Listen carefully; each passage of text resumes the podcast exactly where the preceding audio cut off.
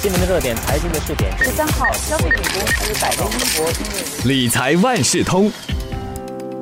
理财万事通，你好，我是德明。今天要给大家来谈谈怎么来避开企业的坑坑洞洞，特别是一些挂牌公司。那说到这些公司的名字，我相信大家应该很熟悉，比方说 HiFlux 凯发、Yuzu、Swiber 控股这些啊，他们曾经都是本地股市的宠儿，非常受到这些投资者的追捧。但是呢，如今这些全都因为各自陷入了各种原因，比方说财务困境而停牌，对投资者来说可以算是血本无归啊。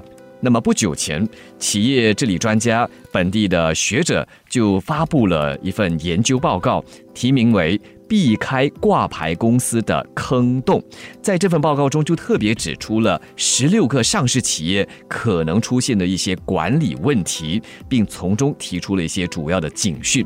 今天就要请华为媒体集团新闻中心财经组高级记者李慧欣，先给大家来说说报告中指出了哪些主要警讯呢？理财万事通。在报告中呢，有提到一些比较重要的警讯，我觉得就是投资者应该多注意的。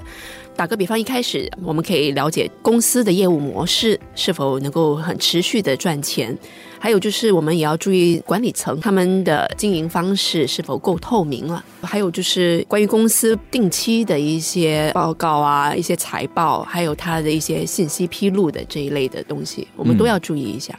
以凯发还有莱宝和衰伯来说，他的创办人呢，其实也是执行主席或总裁。那他一个人就身兼多职啊，可以说他的权力是集中的。有时候权力过于集中在同一个人身上，其实是不太好的一件事情。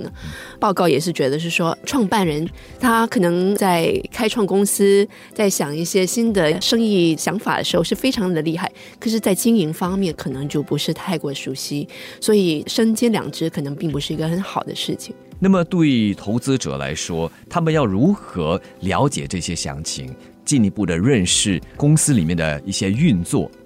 在投资之前的话啊，可以向一些金融的一些专家做一些了解，还有就是详细的去读一下他们的招股书。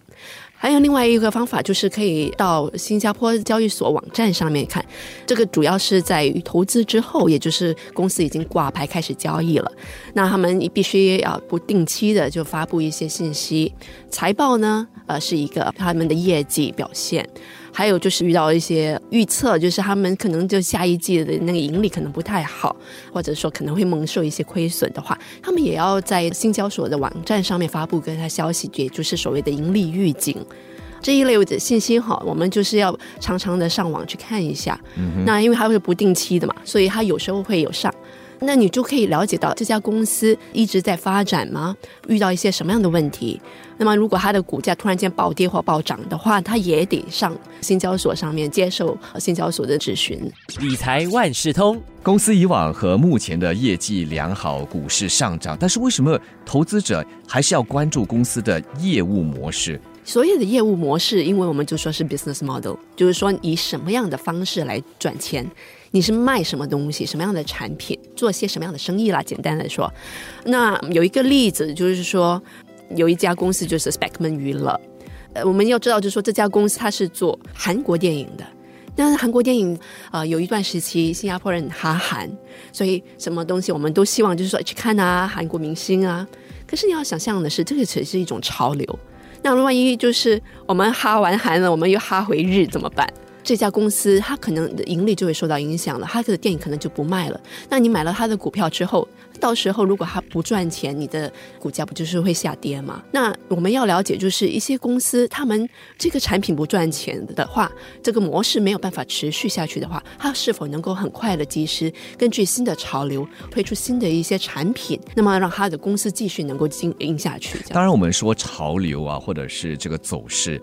呃，或许是短期的，但是也要看投资者他如何给短期、中期、长期下定义。对一些短期投资者来说，这样的一个潮流，或许就是一个机会，对他来说就是一个短期的投资进场和出场的好时机，也可以是一个考量嘛。这方面也是一个考量。不过一般上专家都会跟我们说，你投资很多时候是要持守的。然后你短期投资的话，除非你真的是很有经验的投资者，对于抓那个机会这一方面呢，都是比较有经验，而且要时时关注整个市场的走势。是的，而且就是要胆大心细啊，在这方面。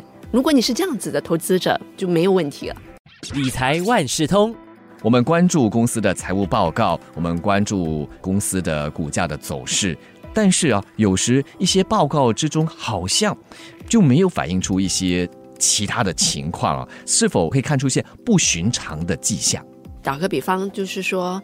如果我只是卖某一个产品，多年来我都是在这方面的专家，可是突然间我去收购另外一家公司，却是毫无相干的，你就会觉得作为一个股东，为什么这家公司突然间转换方向，也没有征求股东的意见，或者是说把这个收购建议很早的就提出来，那么花一点时间去研究这个可行性？这里说的是突然间。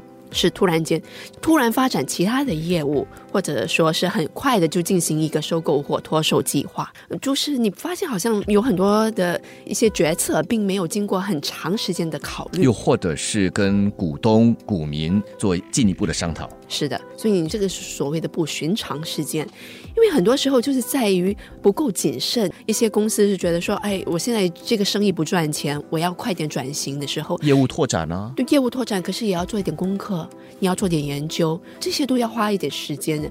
在你把钱投入进去之前，你要做足够的功课之后，否则你公司还是会亏钱的。那蒙受亏损的话，那作为股东还是受损的那一方了。所以，好像打个比方啦，有一个雅族集团就是 Uzu 嘛。那么他在二零一五年的时候呢，他是收购 Infocom 亚洲公司。可是这家公司其实它负债是很大，你还去跟他买过来，那你就代表换句话说，你得负责他的债务，对吧？那你想，你还要负责人家公司的债务，这东西会赚钱吗？这笔生意？所以这是一个很大的一个问号，也很不幸的。就他买入了这家公司的差不多百分之三十的股权之后，这笔交易一年后却要折损大约七百五十万，这是一个失败的例子。所以对投资者来说，对股民来说，这个警觉性要很高。当你闻到一些怪怪的味道的时候，就要特别警惕，然后去做进一步的了解。或者说，如果你真的是觉得不大安心的话，即刻退场，这是一个考量点。理财万事通。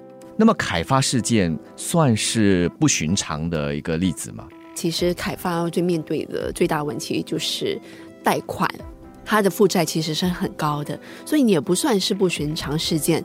毕竟贷款，那么发债券，这些都是要花一些时间去做的，呃，而且都是通过很正规的管道去做。但因为贷款的那个次数不少。那你就会大概猜得到，怎么总是在借钱呢？